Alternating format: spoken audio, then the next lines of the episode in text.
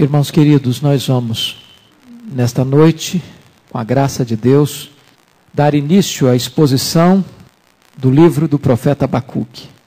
Então eu quero convidar você para abrir a Bíblia no livro de Abacuque, livro do profeta Abacuque.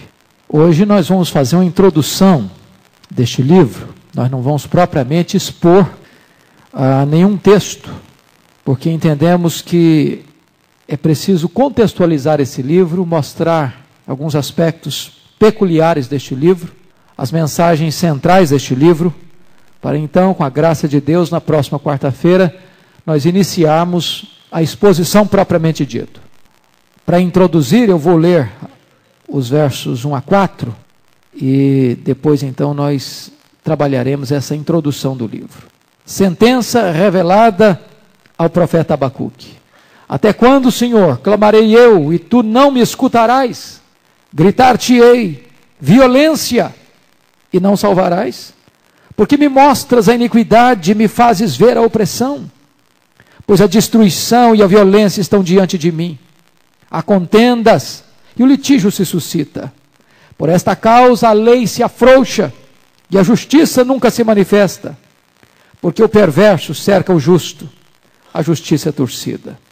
Nós vamos meditar hoje sobre o tema O Homem, Seu Tempo e Sua Mensagem. Embora o profeta Abacuque esteja distante de nós, 2.600 anos aproximadamente, sua mensagem é absolutamente atual. Parece-nos que os tempos mudaram, mas o homem não mudou. Ele continua prisioneiro das mesmas paixões, das mesmas ambições, dos mesmos descalabros morais e das mesmas loucuras. Este profeta levanta sua voz no período que nós chamaríamos do ocaso, o fechar das cortinas da sua nação, ou seja, do reino do sul, o reino de Judá. Judá estava à beira do abismo. E se você perceber, Judá está assim porque retardou o tempo do seu arrependimento. Quando Deus pesou a sua mão sobre o reino do norte, o reino de Israel, permitindo que a Síria dominasse Samaria e levasse embora aquele povo cativo, em 722, Judá poderia ter aprendido aquela lição. Judá poderia ter aprendido com o sofrimento de seu irmão, da nação do norte, do reino do norte. Mas longe de parar para refletir e tirar uma lição, Diz a Bíblia que Judá continuou no seu pecado e entrou inevitavelmente no corredor do juízo e da disciplina de Deus. As tempestades pardacentas, borrascosas, já se formavam sobre a cidade orgulhosa de Jerusalém. E porque a cidade de Jerusalém não escutou a trombeta do arrependimento, enfrentou inevitavelmente o chicote da disciplina. O princípio de Deus é o mesmo. O princípio de Deus é arrepender e viver, ou não arrepender-se e sofrer. O homem pode burlar as leis, o homem pode corromper os tribunais, o homem pode esconder seus crimes, o homem pode sair ileso dos julgamentos humanos, porém o homem jamais escapará do juízo de Deus. E o livro do profeta Abacuque nos fala sobre isso. Estou seguro disso, que os temas levantados por Abacuque são os temas das manchetes dos jornais, dos noticiários que chegam à nossa casa todo dia. Precisamos afirmar que Abacuque está nas ruas, sua voz altissonante ainda se faz ouvir. Seus dilemas são as nossas mais profundas inquietações. Suas perguntas, suas perguntas que saltam do nosso peito ainda hoje Estudar Abacuque é diagnosticar o nosso tempo, é abrir as entranhas da nossa alma, é buscar uma resposta para as nossas mais profundas inquietações. Então eu quero chamar sua atenção para nós olharmos essa introdução. Primeiro, primeiro ponto, o homem, o homem Abacuque. É interessante que você abra o livro e você não sabe nada sobre a sua família, sobre a sua cidade, sobre a sua procedência, sobre a sua posição social, não temos nenhuma informação sobre ele. A única coisa que você sabe dele é que ele é um profeta que formula perguntas e obtém respostas. A única coisa que você sabe dele é que o seu nome é citado apenas duas vezes na Bíblia e no seu próprio livro. O significado do seu nome talvez nos ajude a entender algumas coisas. Embora o seu significado seja, o seu nome seja raro e o seu significado incerto, os estudiosos quase que têm um consenso de que Abacuque significa abraço. E Jerônimo, que verteu a Bíblia para o latim, na Vulgata, ele disse que abraço aí é no sentido de abraço de luta. Porque Abacuque foi o homem que lutou com Deus, que entra numa batalha com Deus, em favor do povo. Mas Martinho Lutero olhou para esse nome e entendeu que era abraço mesmo, que a ideia do nome Abacuque era daquele profeta que abraça o seu povo num tempo de desespero, num tempo de cerco, num tempo de domínio estrangeiro num tempo em que a Babilônia cercava Jerusalém, e haveria de invadir Jerusalém, e haveria de saquear Jerusalém, e haveria de esmagar Jerusalém. Então a ideia é que o profeta abraça esse povo, como alguém que abraça uma criança que chora, e consola essa criança dizendo: calma, tempos melhores hão de vir da parte do Senhor. Esse profeta é alguém que chora pela situação desesperadora, mas é alguém que também olha para frente e encontra um motivo de se alegrar em Deus, apesar da circunstância. Segundo ponto que eu quero focar é o tempo de Abacuque. Quando é que este homem profetizou? E você vai perceber claramente que ele profetizou no final do reino de Judá. Se você perceber, há um ponto aqui interessante. O reino do norte, por não ouvir os profetas de Deus, já havia sucumbido diante do poderio militar da Síria em 722 a.C. Judá não aprendeu a lição. E agora o reino do sul, depois disto, alterna como que um elevador subindo e descendo, ora andando com Deus, ora andando longe de Deus.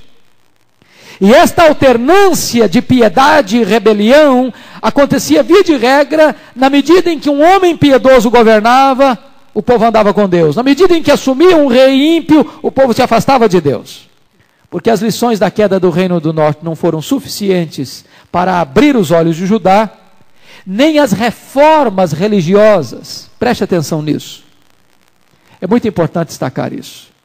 Houve uma reforma religiosa em Judá muito próximo da sua queda, do seu desastre. E esta reforma religiosa aconteceu na época do rei Josias, aí por volta de 621. Você se lembra disso?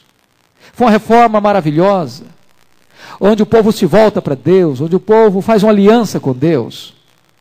Mas com a morte de Josias, no ano 609, Diz a Bíblia que aquela reforma não tinha sido tão profunda quanto necessária. E logo que o líder morreu, o povo voltou a se afastar de Deus e a se rebelar contra Deus. O que, é que vai acontecer? O que vai acontecer é que nesse mesmo período da reforma religiosa, o mapa político do mundo está mudando. Está mudando. Por que está mudando? Porque, na verdade, até então, o grande império que estava dominando o mundo era a Síria. O mesmo que levara Samaria para o cativeiro, que esmagara as nações do crescente fértil daquela região. Agora, no ano 612, anos depois da morte de Josias, do reavivamento espiritual de Judá, com o governo do seu filho, que era um homem ímpio. Também o modelo político está mudando, por quê? Porque em 612 começa a surgir um novo império. O Império Caldeu, o Império Babilônico. E em 612 a Babilônia esmaga o Império Assírio. Mas estava um outro império também, porque eram três grandes impérios na época: a Síria, a Babilônia e o Egito. O Egito então começa a se movimentar, começa a se, a, se a, a, a, costurar um plano de ataque à Babilônia, que estava se levantando com maior potência mundial. E o faraó Neco marcha com seus carros blindados para o norte da Síria, atravessando o território de Judá, para resistir o avanço caldeu. E nesta grande batalha, chamada Batalha de Carquemes, a Babilônia impõe sobre o Egito uma fragorosa derrota. E o faraó Neco tem que voltar para sua terra, derrotado, humilhado. E neste momento, Nabucodonosor não perde tempo. Ele aproveita este ensejo para cercar Jerusalém, para subjugar Judá e para dominar o reino do norte. Você sabe que a invasão babilônica em Jerusalém foi em três turnos, em 605, em 597 e em 586. A cidade, na verdade, só veio a cair, o templo só foi destruído, as muralhas só foram quebradas e o povo só foi passado ao fio da espada efetivamente em 586. Mas antes disso a cidade já tinha sido rodeada e em 605, logo depois da vitória uh, sobre o Egito em Carquemes, o rei Nabucodonosor já tinha levado os vasos do templo e já tinha levado também alguns nobres da cidade. Nesta época foi que Daniel foi levado cativo. É nesse período de cerco, ou seja, de derrota da Síria, de derrota do Egito, de cerco de Jerusalém, de ascensão do poderio caldeu, é que Deus levanta Abacuque para profetizar em Jerusalém. Esse é o tempo. Se você perceber então, temos que olhar agora um outro aspecto, o terceiro ponto que chamaríamos do estilo do profeta Abacu. Abacuque era aquele homem entregue às lucubrações, alguém o chamou de um livre pensador entre os profetas, e ele vai ser diferente de todos os outros profetas num aspecto. Porque todos os profetas que Deus levantara, Deus levantara um profeta para falar à nação, para falar ao povo, ou falar a uma nação estrangeira. Por exemplo, você se lembra que Amós profetizou contra as nações ao redor de Israel e de Judá. Você se lembra que Isaías profetizou contra as nações que estão ao redor de Jerusalém e também contra Jerusalém. Você se lembra, por exemplo, que Obadias profetiza a queda de Edom, que Naum profetiza a queda da Síria. Você percebe que Deus sempre levantava um profeta para trazer uma mensagem ao povo, mas Abacuque não traz uma mensagem ao povo. Ele não se dirige da parte de Deus ao povo, ele se dirige da parte do povo para Deus. Ele é muito mais um intercessor do que um pregador. Na verdade, ele não denuncia o pecado do povo propriamente dito, ele quer entender como que Deus, sendo santo, pode permitir o prevalecimento do mal sem fazer nada. Essa é a primeira angústia dele. Como Deus? Eu olho para a sociedade, eu olho para a cidade, e a violência prospera, e o mal predomina, a justiça é torcida, o justo é pisado. Eu oro ao Senhor e tu não respondes nada. Na verdade, ele não está questionando o povo, ele está questionando Deus. Na verdade, o grande dilema dele é conjugar a santidade de Deus com o prevalecimento do mal. Na verdade, o grande dilema dele é conjugar o que está acontecendo em Jerusalém com a sua fé neste Deus que é santo e soberano. Por que, que Deus não age? Por que, que Deus não intervém? Por que, por que, que Deus não interrompe o fluxo do mal? Por que, que Deus não põe um ponto final na violência? Por que, que Deus deixa o ímpio prevalecer? E ele enfrenta uma outra crise. É que quando Deus resolve responder, a resposta de Deus o abala ainda mais do que o silêncio de Deus. Ele esperava ouvir uma coisa de Deus e escuta outra. E Deus o prepara dizendo o seguinte: olha, o que eu estou preparando vai espantar muita gente, vai retinir nos seus ouvidos. Porque quando você olha para o cenário da Babilônia cercando Jerusalém, depois de ter esmagado a Síria, depois de ter derrotado o Egito, a Babilônia está vindo não pelo seu poder bélico, pela sua conquista militar. Quem está trazendo a Babilônia sou eu, diz o Senhor. E a Babilônia vai ser chicote da minha ira para disciplinar o meu povo rebelde e desobediente. Desta maneira, o estilo do profeta choca, porque na verdade ele está mais falando com Deus do que com os homens. O maior problema de Abacuque não era fazer um diagnóstico da doença de sua nação, mas um estudo do comportamento de Deus. E eu quero dizer para você, querido, que este é o questionamento da raça humana. Dr. Mark Lloyd Jones escreveu um comentário sobre Abacuque, onde ele afirmou que até o começo do século XX, o grande dilema levantado no mundo era a questão de conciliar a fé com a ciência. Ele disse depois, mudou o eixo. Não é conciliar mais a fé e a ciência, mas conciliar a fé e a história. Como é que você entende Deus diante do contexto da Primeira Guerra Mundial? É como é que você entende Deus no contexto da Segunda Guerra Mundial? Como é que você entende Deus no contexto da truculência das guerras? Quando o século XX foi responsável pela maioria das pessoas que foram martirizadas na história da humanidade. Como é que você vai aliar a questão da soberania de Deus, da santidade de Deus, com o ímpio prevalecendo e esmagando o justo?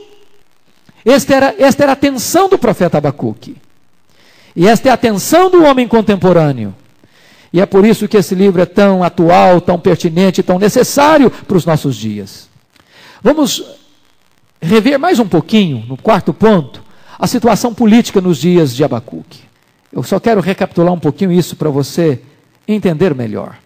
A situação política era uma situação de muita tensão, de muita angústia, de muito desespero. Abacuque, como um judeu que era, atento que era o que estava acontecendo, ele ficou muito angustiado. Porque naquele tempo você percebe que ah, o cenário político estava mudando muito rapidamente. De repente você tem três superpotências mundiais: a Síria, a Babilônia e o Egito. Como que num passo de mágica, de 612 a 605, duas grandes potências caem a Babilônia se fortalece. Ao ponto da imagem que o profeta Daniel vai descrever no capítulo 2 do seu livro, é que a cabeça de ouro daquela grande imagem é o próprio rei Nabucodonosor. Não é tanta a grandeza de um império, é a grandeza de um rei. Um homem que a sua vontade é a lei.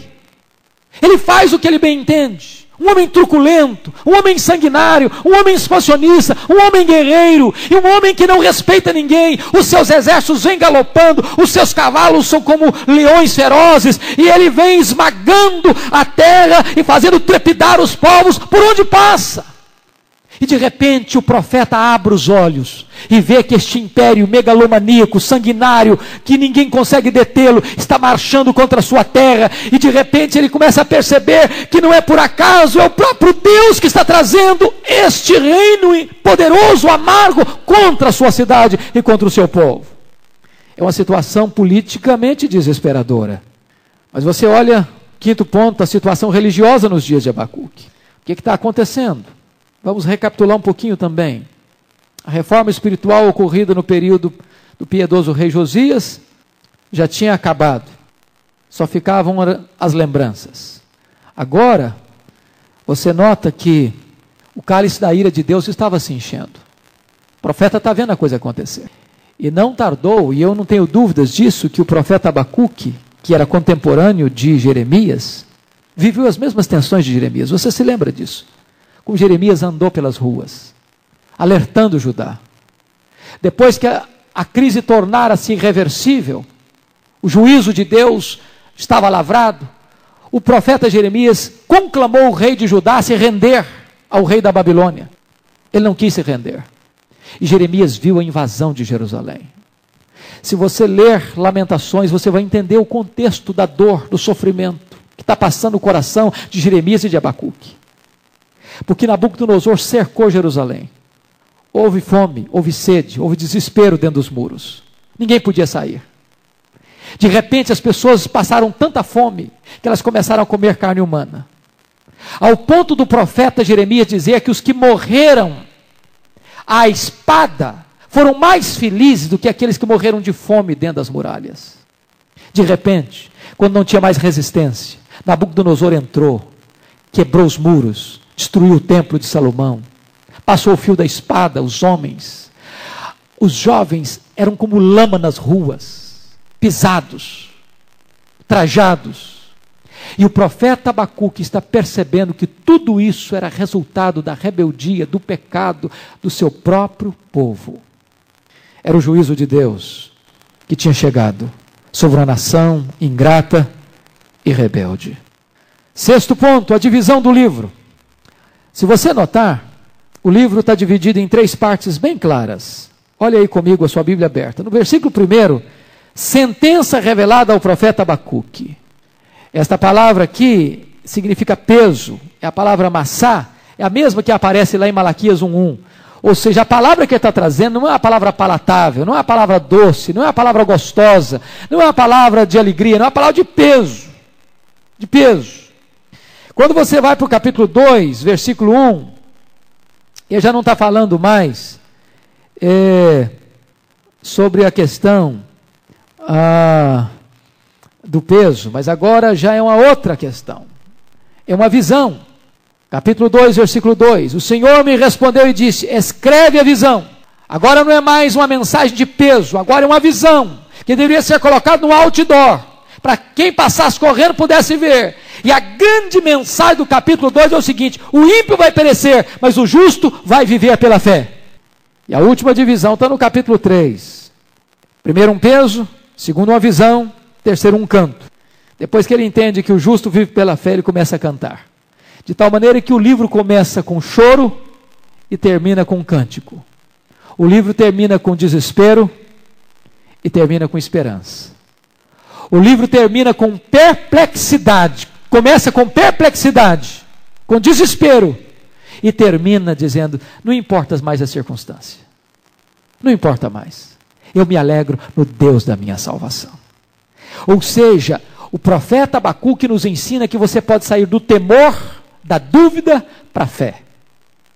Note você que não muda a circunstância, muda o sentimento, muda a perspectiva, muda a convicção, muda o entendimento de que Deus está no trono e que Ele está rigorosamente no controle da situação, e que o final é de vitória para o povo de Deus, porque o justo, ele vai viver pela fé, o ímpio, cujo coração não é reto, esse vai perecer. E você vai notar que, embora o juízo comece pela casa de Deus, porque ser crente não é imunidade para pecar, ser crente não é sala VIP, não é colônia de férias, não é parte de diversão, ser crente é enfrentar as lutas da vida mas o crente, quando vem o problema, quando vem a luta, quando vem a dor, até quando vem a disciplina, é para a sua restauração, é para a sua cura, é para o seu bem maior. Mas o ímpio, que não conhece a Deus, quando vier a tempestade, a casa dele desaba. A casa dele cai. Diz a Bíblia que Deus fere o telhado, Deus fere o telhado e Deus tira o fundamento da casa do ímpio e ele perece. Mas o justo, esse vai viver pela fé. Louvado seja Deus por isso. E aí, queridos, eu gostaria de destacar alguns destaques deste profeta Abacuque que precisam ser analisados por nós, que vai encher o nosso coração de alegria e de esperança. Primeiro destaque desse livro: o sofrimento do justo e a prosperidade do ímpio. Esse é um drama tremendo. Olha aí, por favor, versículo 13 do capítulo 1. Tu és tão puro de olho, de olhos, que não podes ver o mal e a opressão não podes contemplar. Porque, pois, toleras os que procedem perfidamente e te calas quando o perverso devora aquele que é mais justo do que ele? Olha para a sociedade, leia os jornais, assista os noticiários, veja o que acontece na política, nas altas rodas de negócios, e você verá que a realidade do ímpio prevalecendo sobre o justo, parece que é a matéria do dia, dos grandes jornais do nosso país e do mundo. Parece que os espertalhões é que dão melhor na vida. Parece que aqueles que agem com dolo são os que prosperam. Aquele que trabalha honestamente, aquele que é honrado, aquele que segue os princípios e obedece às normas absolutas, parece que geme debaixo do chicote, parece que enfrenta as maiores adversidades, parece que tudo tem dificuldade no seu caminho. Esse é o dilema desse profeta. Esse dilema não foi só dele, esse dilema foi enfrentado por Jó. Esse dilema foi enfrentado por Asaf, que chegou ao ponto de, num dado momento da sua vida, quase que invejar o ímpio, porque o ímpio prosperava, porque o ímpio tinha saúde, porque o ímpio tinha amigos, porque o ímpio era aplaudido, e ele, servo de Deus, andando com Deus, era castigado, era afligido a cada manhã. Só que chegou um momento em que os seus olhos se abriram ele percebeu que o ímpio seria desamparado de uma hora para outra. Que a vida do ímpio seria transtornada de uma hora para outra. Que ele entraria em colapso de uma hora para outra. Mas ele, embora pobre, tinha o maior de todas as riquezas. Deus era a sua herança. Deus era a sua riqueza. E quando o ímpio entrasse em colapso, ele teria uma vida permanente, duradoura e eterna de felicidade com este Deus. Se você notar, Abacuque tal como Jó, não tentou resolver o problema do mal apelando para a vida pois, para o pós-vida. Ele queria uma resposta aqui e agora. É bem verdade que Jó questiona a questão do sofrimento na vida particular e Abacuque questiona a questão do sofrimento de uma forma geral, coletiva. Se você notar, a resposta de Deus traz mais angústia, mais problemas teológicos e morais para o profeta, visto que a cura de uma invasão babilônica é pior do que a enfermidade do pecado de Judá para ele. E eu vou olhar isso daqui a pouquinho, com mais vagar com vocês. Se você perceber, o drama de Abacuque tem a ver com a teologia nacional de Israel que entra em crise. Note aqui um ponto. Por que, que Israel entrou em crise? Irmãos, quando alguém tem uma teologia ruim, ele vai sofrer. Vai sofrer. Porque ele vai criar expectativas que vão ser frustradas. É por isso que quando você abraça uma teologia boa, você abraça uma teologia bíblica, você abraça uma teologia correta, você tem toda a possibilidade de ser mais feliz na vida. Qual era a teologia que reinava em Israel e em Judá? Era a teologia de que Deus sempre, em qualquer momento, em qualquer circunstância, estaria do lado de Judá, do lado do povo, não importando a vida que o povo levava, Deus tinha a sede do seu trono em Sião, em Jerusalém, e enquanto o templo de Jerusalém estivesse fincado naquela terra, eles venceriam os seus inimigos. Deus estava do lado deles, por que desse e viesse, não importando o estilo de vida que eles estivessem vivendo. Leia o profeta Jeremias capítulo 7 e você verá isso claramente. Teologia errada. Teologia errada. Deus nunca prometeu estar do lado do seu povo para defendê-lo quando este povo está entregue e rendido ao pecado. Nunca. Aliás, eles precisavam entender aquilo que mais tarde Pedro vai escrever: que o juízo começa pela casa de Deus. Quando um crente peca, o pecado do crente é mais grave, é mais hipócrita e é mais danoso do que o pecado do ímpio.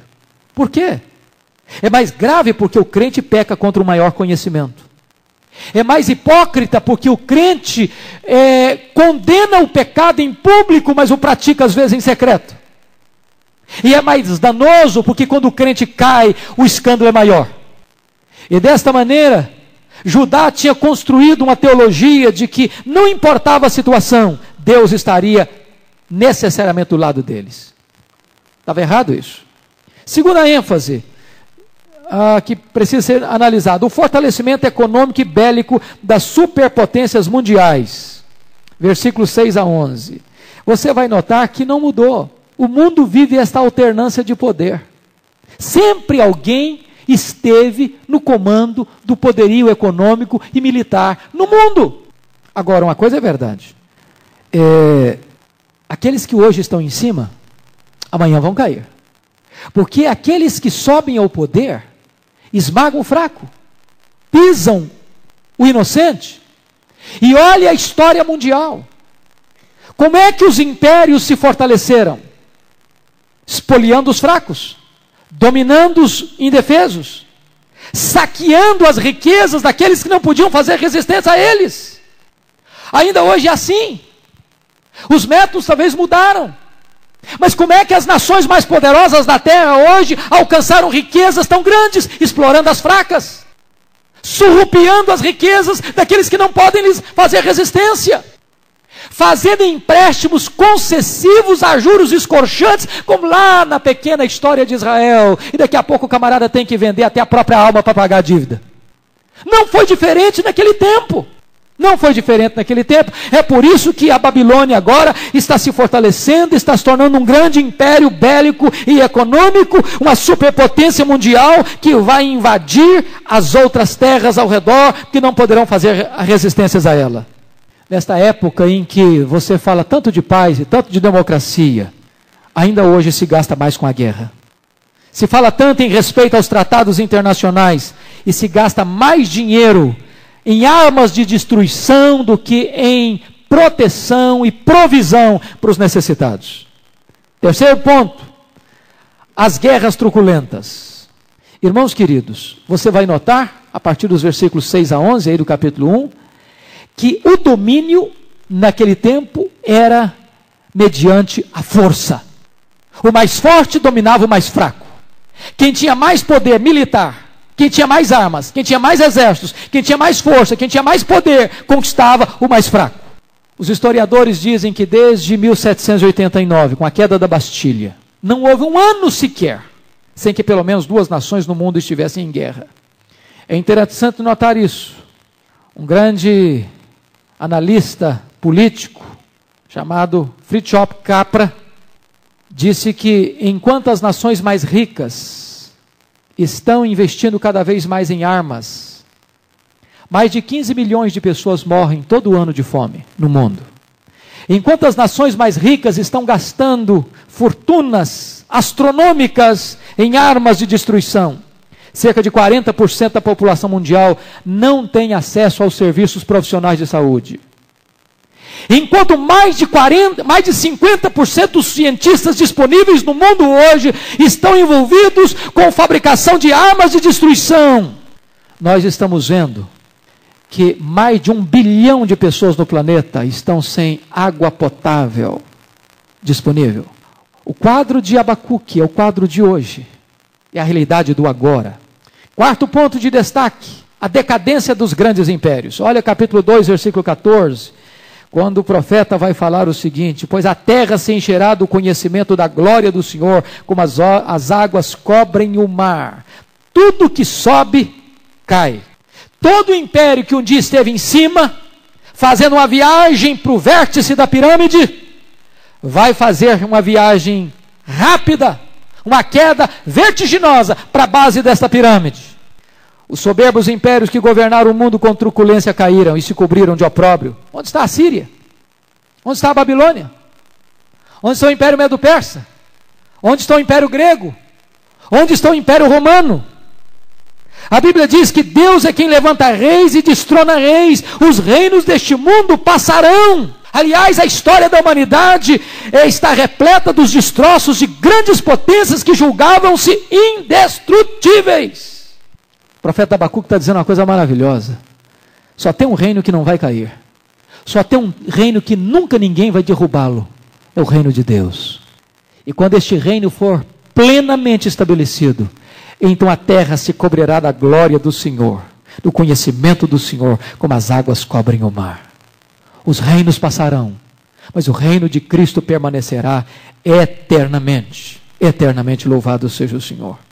Quinto lugar, a vitória final e retumbante do reino de Deus.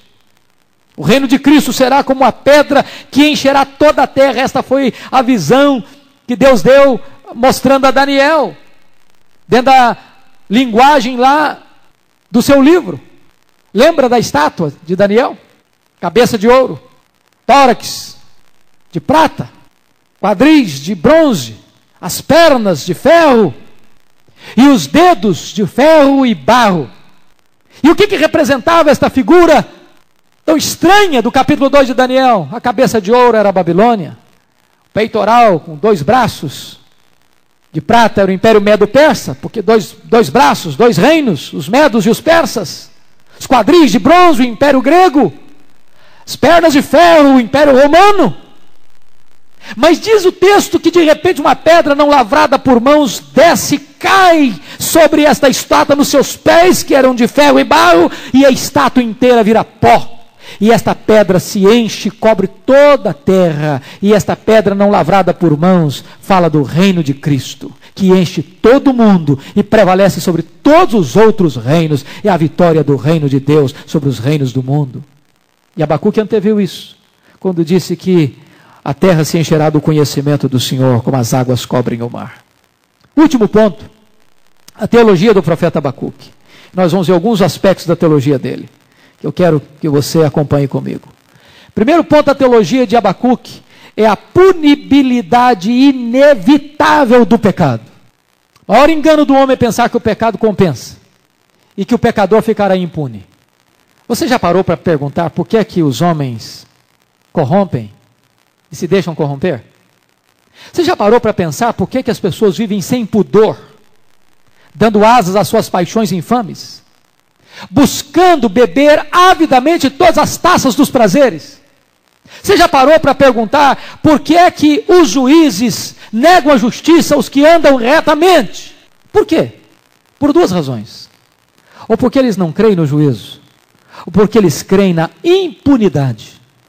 Mas o profeta Abacuque está dizendo uma coisa: ninguém poderá cometer o pecado e achar que sairá ileso, que escapará do juízo de Deus, que escapará da justiça de Deus. O profeta Abacuque levanta sua voz para dizer o seguinte: que chegará o um momento em que o silêncio de Deus será rompido e neste momento, o juízo de Deus há de prevalecer e ninguém poderá escapar das consequências inevitáveis do pecado. O que semeia vento, colhe tempestade. O que semeia na carne dela, colhe corrupção. Um dia, aqueles que burlaram as leis humanas não poderão burlar o tribunal de Deus. Segundo ponto da teologia de Abacuque: os mistérios inextrincáveis da providência divina. Isso é uma coisa extremamente forte. De repente Deus age. E Deus age do jeito que nós nunca esperaríamos que ele fosse agir. O maior drama de Abacuque não foi ver o problema do povo, foi ver o jeito de Deus fazer as coisas. Deus às vezes levanta o ímpio para disciplinar o santo, quando esse santo desobedece a sua palavra.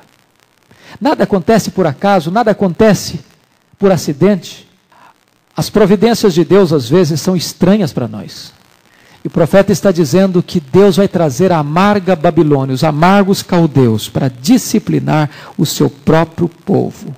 E desta maneira, o profeta Abacuque está jogando uma pá de cal na teologia distorcida dos judeus, que acreditavam que Deus estaria com eles para defendê-los contra seus inimigos em quaisquer circunstâncias, achando que eles tinham imunidade especial para pecar.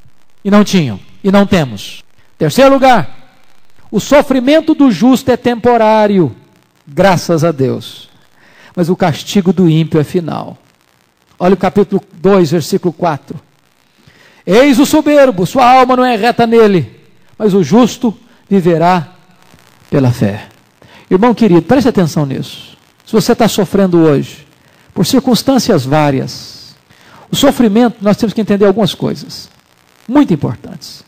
Nem todo sofrimento é castigo de Deus. Porque se fosse assim, nós teríamos que pensar que Jesus estava debaixo do castigo de Deus. Porque a Bíblia diz em Hebreus que Jesus aprendeu pelas coisas que sofreu. Sofrimento é um instrumento de Deus na nossa vida. É um dos mais poderosos instrumentos pedagógicos de Deus na nossa vida. Mas há um sofrimento, e esse é o caso aqui, que ele foi proposital, como ato disciplinador de Deus. O fato de você ser filho de Deus não isenta você de sofrer. Mas se você é filho de Deus, Deus há de disciplinar você, e graças a Deus que Deus nos disciplina, porque somos filhos. Só que quando Deus nos disciplina, Deus nos disciplina por uma finalidade positiva e boa: a nossa cura, a nossa restauração, a nossa salvação. Da mesma maneira que Deus mandou a Babilônia sobre Judá, Deus curou Judá. Deus salvou Judá, Deus restaurou Judá. E porque a Babilônia não se arrependeu, não se quebrantou, achou que ela era sua própria Deus, achou que o poder emanava dela mesma, Deus a quebrou, sem que houvesse cura. Então, para o justo, o sofrimento é temporário, é passageiro. Está lá no Salmo 73. Mas para o ímpio não haverá cura, porque não houve arrependimento. Quarto lugar, a santidade de Deus exige o castigo do mal, começando com o seu próprio povo. Note isso, irmão. Deus começa a julgar a igreja. Antes de Deus des descer a, a sua mão onipotente de juízo sobre a Babilônia, Deus disciplinou Judá. Então Deus disciplina o seu povo primeiro e depois julga o ímpio. Se o ímpio está nos afligindo, Deus vai permitir isso para nossa correção. Mas se o ímpio não se arrepender e não reconhecer a mão de Deus sobre ele, Deus o julgará finalmente, decisivamente e de forma incurável para ele. Quinto lugar, quinta lição da teologia de, de, de, de, de Abacuque. Enquanto o soberbo é destruído pelo seu pecado, o justo viverá pela sua fé. Abacuque 2,4 talvez seja um dos textos mais importantes do Antigo Testamento. Esse texto, justo viverá pela fé, que está no versículo, capítulo 2, versículo 4, é repetido três vezes na Bíblia, no Novo Testamento. Em Romanos 1,17, em Gálatas 3,11 e em Hebreus 10, 10, 38. O justo viverá pela fé foi a base da teologia de Paulo. Nós não somos salvos por aquilo que nós fazemos para Deus, mas por aquilo que Deus fez por nós. A única boa obra que agrada a Deus não é a que nós fazemos para Deus, é a que Deus fez por nós na pessoa do seu filho na cruz do Calvário. Justo viverá pela fé foi a base da reforma, foi a grande bandeira da reforma. É a base da nossa esperança. Não importam as lutas, não importam as crises, o justo rompe pela fé. Ele vive pela fé. Ele não vive pelo que vê, ele não vive pelo que sente, ele não vive pelo que, pela circunstância, ele vive pela fé. Sexta teologia que Paulo menciona, e penúltima. A crise deve nos levar não ao desespero, mas a um clamor por avivamento. Isso me enche o peito de alegria e de esperança. Sabe por quê, queridos? Você olha às vezes para a igreja e fica afligido. Você olha para a sua cidade e fica afligido. Você olha para a sua denominação e fica afligido. Você olha para o cenário evangélico brasileiro e fica desesperado. O que, que você vai fazer? Entregar os pontos? O que, que você vai fazer? Retroceder? O que, que você vai fazer? Ficar desanimado? O profeta Abacuque nos ensina que a crise é uma oportunidade. Em vez dele se capitular ao desânimo, ele enche a sua alma de esperança e começa a orar por avivamento. Oh Senhor, eu tenho ouvido as tuas declarações e eu me sinto alarmado. Aviva a tua obra, Senhor, no decorrer dos anos. E na tua ira, lembra-te da misericórdia. Meu amado irmão, a crise é tempo de buscar a Deus, a crise é tempo de olhar para cima e dizer o seguinte: Deus pode reverter essa situação. Leia a história dos avivamentos e você verá isso. Sempre que a igreja começou a buscar avivamento, é quando ela estava nas cinzas, quando ela estava no pó, quando ela estava humilhada, quando ela estava seca, quando ela estava árida, quando ela estava passando por crise. Eu espero em Deus que a crise seja uma oportunidade para nos voltarmos para Deus, como disse o profeta Joel. Ainda assim, agora mesmo, convertei-vos ao Senhor de todo o vosso coração. Rasgai-não as vossas vestes, mas o vosso coração, e convertei-vos ao Senhor com pranto, com choro, com jejum e com lágrimas. Fazei um ajuntamento solene, tocai a trombeta em Sião, ajunte os sacerdotes, ministros do Senhor, para chorarem. Ajunte os anciãos, ajunte os jovens, o noivo, a noiva, as crianças. E haverá depois dessas coisas que o Senhor vai derramar do seu espírito sobre toda a carne. Então eu creio nisso, irmãos que a crise deve nos levar a buscar o Senhor um tempo de cura e de restauração. Finalmente, último ponto para encerrar, da ênfase da teologia de Abacuque. Quando o mundo ao nosso redor entra, entra em colapso, ainda assim, podemos nos alegrar em Deus. Capítulo 3, versículo 17 e 18, o profeta diz: Ainda que a figueira não floresça, nem haja fruto na vide, o produto da oliveira minta, e os campos não produzam mantimento, as ovelhas sejam arrebatadas do aprisco, e nos currais não haja gado. Todavia eu me alegro no Senhor e exulto no Deus da minha salvação. Eu não sei que tamanho de crise você possa estar vivendo, mas não há crise maior do que essa descrita pelo profeta. Para onde ele olha, tem desolação. Para onde ele vê, a situação está cinzenta. O que é que ele vai fazer? Se capitular? Se revoltar? Não, ele já recebeu a visão. E a visão é essa: o justo vive pela fé. O, justo não olha para aquilo que está vendo com seus olhos físicos, ele vive pela fé. E ele pode cantar, mesmo quando o mundo à sua volta esteja sendo transtornado. Ainda que os montes se abalem no seio dos mares, ele ainda pode encontrar um refúgio em Deus. Ele pode encontrar esperança em Deus.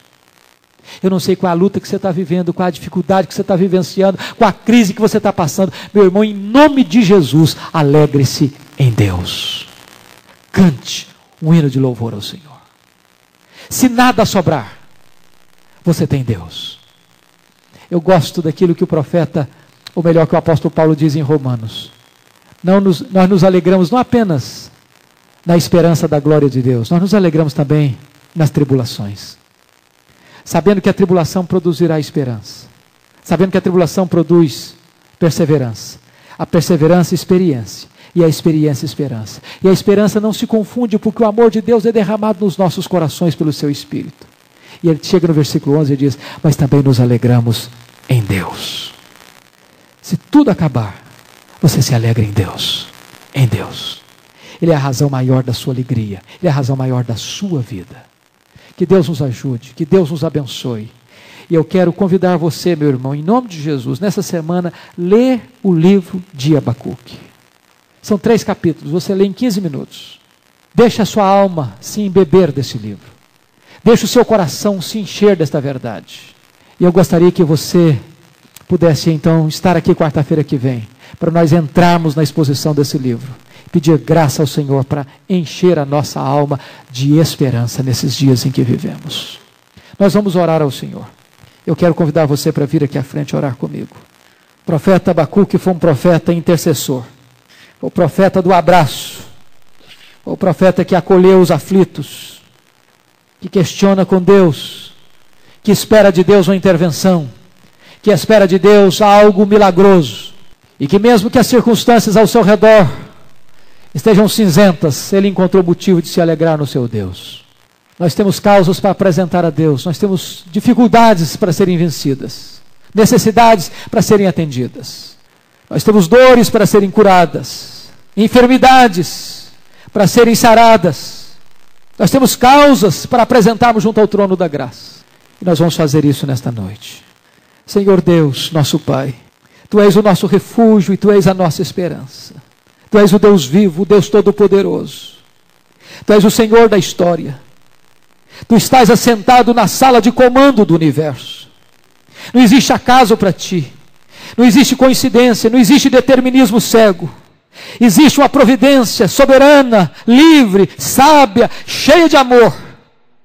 Às vezes, Senhor, nós somos tomados por muitos medos por muitos sustos, por muitas angústias, até por desespero existencial. Nós não somos diferentes do teu servo do passado Abacuque. O mundo que está à nossa volta nos assusta, Senhor. A situação presente nos incomoda, meu Deus. Os noticiários nos enchem o peito tantas vezes de angústia e de perguntas que não temos respostas que saciem ou que aquietem a nossa mente. Mas, Senhor Deus, nós queremos nos colocar na torre de vigia nesta noite. Nós queremos uma resposta da tua parte. Muitas vezes, Senhor, essa resposta vai nos assustar, muitas vezes essa resposta vai nos afligir, mas uma coisa nós queremos descansar, Senhor, é que tu és soberano, é que tu és o nosso Deus, que tu és o nosso Pai, e que o justo vive pela fé. Ó oh, Deus, em nome de Jesus, aquieta nossa alma nesta noite. Tu conheces o teu povo. Tu sabes a necessidade da tua igreja. Tu sabes a causa que cada um traz ao teu altar, ao teu altar nesta noite, Senhor. Oh, meu Deus, nós não temos respostas humanas. Nós não temos capacidade humana para trazer, ó oh Deus, aquilo que vai aquietar a alma Por isso nós precisamos de algo que venha da tua parte. Dá-nos, ó Senhor, esta palavra da tua parte, como tu deste a Abacuque. Aquieta o nosso coração, faz sossegar a nossa alma. Ó Deus, nós precisamos nesta noite do teu abraço, do teu aconchego, de nos agasalharmos debaixo das tuas asas, de ouvirmos a tua voz, de recebermos o teu consolo, de recebermos o teu refrigério, de recebermos a tua segurança, Senhor. Ó Deus amado, olha para aquele que está triste nesta noite, enxuga suas lágrimas, Senhor. Olha para aquele, meu Deus, que está afligido e abre uma porta, meu Deus. Olha para aquele que está enfermo, Senhor. E nós reafirmamos a nossa confiança em Ti. Tu és poderoso para curar o enfermo, porque em Ti há todo o poder. Tu és o Deus que sara as nossas enfermidades. Tu és o Deus que perdoa as nossas iniquidades. Tu és o Deus da nossa esperança. Meu Deus, aqueles que estão passando por lutas na família, socorre em nome de Jesus. Aqueles que estão passando por aridez espiritual, num deserto espiritual, Senhor, ó oh Deus, manda a chuva serôdia do teu espírito, faz reverdecer a nossa alma, Senhor, para que ela possa se alegrar em ti, como o profeta no passado se alegrou em ti. Meu Deus, muda as disposições da nossa alma, para que em vez de lamento, de choro, haja alegria, haja um cântico nos nossos lábios. Nós queremos sair nesta noite, Deus, da dúvida, do desespero para a fé, para a alegria, para o cântico, um cântico de vitória. Não permita que sejamos como aqueles que não te conhecem, Senhor. Porque aqueles que não te conhecem também celebram cânticos quando tudo está bem na sua vida. Mas dá-nos a fé, dá-nos a confiança de Abacuque, para dizer o seguinte: ainda que a figueira não floresça, ainda que não haja fruto na vide, ainda que o curral esteja vazio de ovelhas, ainda que o produto da oliveira minta, ainda assim eu me alegrarei no Deus da minha salvação. Aleluia, louvado seja o teu nome. Nos ajude a cantar, Senhor, quando as coisas ainda não mudaram à nossa volta. Nos ajude, Deus, a celebrar um hino de vitória ao Senhor, quando o mundo está cinzento à nossa volta. Põe os nossos olhos em Ti, Senhor. Tu és o Deus da nossa esperança, Tu és o nosso refúgio, Tu és a nossa fortaleza, Tu és o nosso consolador. Nós te exaltamos nesta noite, nós te glorificamos nesta noite, e nós te pedimos que a tua palavra entre na nossa alma e cure a nossa alma, e restaure a nossa alma, e faça reverdecer tudo que há dentro de nós para a glória do teu próprio nome. Em nome de Jesus, para a glória de Jesus. Amém. Glória a Deus. Amém.